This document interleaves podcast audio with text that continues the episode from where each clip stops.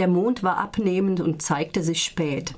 Die ferne Ebene leuchtete weiß wie Salz, inselgleich hoben sich daraus Felsen, und der Ring der Berge hielt die Wüste in dunkler Umarmung. Die Steine waren noch warm, aber bald würde die Kälte aus den Tiefen der Erde dringen.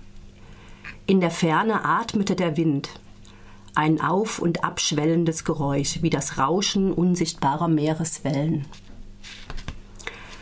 Ich habe euch heute Wüstenmond von Federica de Cesco mitgebracht.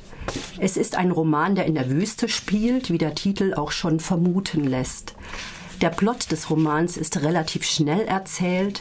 Die Französin Tamara, eine Filmemacherin, beschließt, einen Dokumentarfilm über jüngst in der algerischen Wüste entdeckte uralte Ruinen und Höhlenmalereien zu drehen. Man vermutet, dass sie den Ahnen der Tuareg zuzuordnen sind. Tamara hat selber väterlicherseits Tuareg-Wurzeln. Nach dem Tod des Vaters zog sie allerdings schon mit fünf Jahren mit ihrer belgischen Mutter nach Paris und kehrte seitdem nie mehr in das Land ihrer Verwandten zurück. Die Reise mit ihrem Filmteam in die Sahara ist auch eine Reise in ihre eigene Vergangenheit und zu ihrer Familie. Auf der Fahrt durch die Wüste zu seinem, Film, äh, zu seinem Zielort gerät das Filmteam in einen Sandsturm, der beinahe eine Katastrophe auslöst. Mehr durch Zufall überleben alle den Sturm. Und noch ein Zufall, sie begegnen hier einem jungen Tuareg Elias. Und das schildert De Cesco so. Plötzlich hatte ich den Eindruck, als zeichne sich weit hinten am Horizont ein Gegenstand ab, der zuvor nicht dagewesen war. Der dunkle Punkt konnte alles Mögliche sein, ein Strauch etwa oder ein Stein. Ich kniff die Augen zusammen und bemerkte, dass der Punkt größer wurde. Was ist das? Sie sahen in die Richtung, die ich ihnen wies. Eine Gestalt löste sich aus dem Flimmern, sie schien auf dem Wasser der Spiegelungen zu schweben. Enriques Augen waren besser als meine. Das ist ein Kamelreiter, rief er. Es war ein Targui auf seinem weißen Mehari. Er näherte sich schaukelnd im Trab seines Reittieres, in königlicher Haltung geschmeidig und graziös.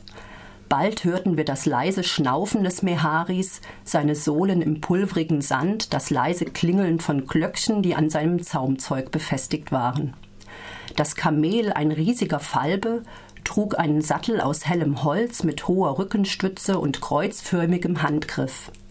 An diesem Sattel hing eine sehr große Tasche mit purpurfarbenen, wehenden Fransen. Am Sattel des Meharis hing die Tamenast, eine kleine Schüssel aus Messing, ohne die kein Reiter auf Reisen gehen würde. Der Targui lenkte das Tier mit einem Zügel, der an einem Nasenring befestigt war. Neben dem Halsriemen, der seinem nackten Fuß als Stütze diente, hingen verschiedene Amulette aus Leder. Der Reiter trug zwei Ganduras übereinander, eine weiße und eine dunkelblaue. Der leichte Stoff flatterte um seine Schultern, der Schesch aus weißem Baumwollmusselin, Helm und Krone zugleich, war in kunstvollen Falten verschlungen. Kurz vor den Wagen verlangsamte das Mehari seinen Schritt der Reiter ließ das Tier einen Halbkreis drehen und brachte es dicht vor uns zum Halten. Bonjour, rief er. Irgendwelche Probleme? Elias, der junge Tuareg, nimmt die Gruppe unter seine Fittiche und bringt besonders Tamara die Wüste und die Denkweise der Tuareg nahe. Es stellt sich heraus, dass Elias ein entfernter Verwandter von Tamara ist. Zwischen den beiden entwickelt sich eine große leidenschaftliche Liebe. Doch wie kann es für diese Liebe eine Zukunft geben? Federica de Cesco hat mit Wüstenmond einen ziemlich kitschigen Roman geschrieben. Auf fast 500 Seiten kommt alles vor, was manch einer vielleicht schon in Arzt- oder Julia-Romanen kennengelernt hat. 200 Seiten weniger hätte dem Roman auch nicht geschadet. Was zudem mit der Zeit außerordentlich nervt, sind die bis ins Kleinste beschriebenen Sexszenen im Wüstensand. Da hätten ein oder zwei leidenschaftliche Ausbrüche durchaus gereicht. Warum ich den Roman aber trotzdem nicht nach den ersten 50 Seiten weggelegt habe, ist deshalb, weil Federica de Cesco neben den ganzen, ganzen schwülstigen Beschreibungen durchaus interessante Einblicke in das Leben und Denken der Tuareg liefert. Sie beschreibt die zunehmende Verelendung des Nomadenvolks und die Problematik, die einhergeht mit einer zwangshaften Sesshaftmachung der Tuareg.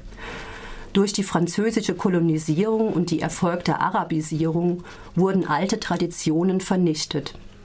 Unüberwindlich, unüberwindliche, willkürlich gezogene Grenzen machen ein Umherziehen der einzelnen Stämme unmöglich. In den Städten leben viele Tuareg am Rande des Existenzminimums.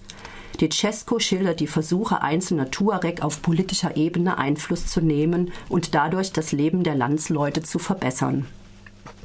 Neben diesen Schilderungen hat die Autorin sich des Umweltthemas der zunehmenden Desertifizierung Nordafrikas angenommen.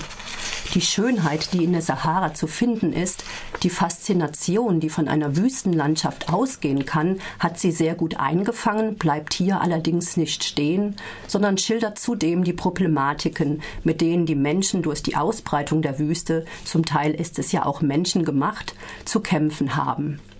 Wüste ist eben nicht nur eine faszinierende, sondern auch eine todbringende, menschenfeindliche Landschaft. Wer also bereit ist, immer mal wieder einige Seiten zu überblättern, wenn der Kitsch droht, Überhand zu nehmen, hat ein sehr informatives und auf seine Art vielschichtiges Buch gelesen. Federica de Cesco Wüstenmond erschienen als Taschenbuch 2003 im Verlag Blanc Ballet.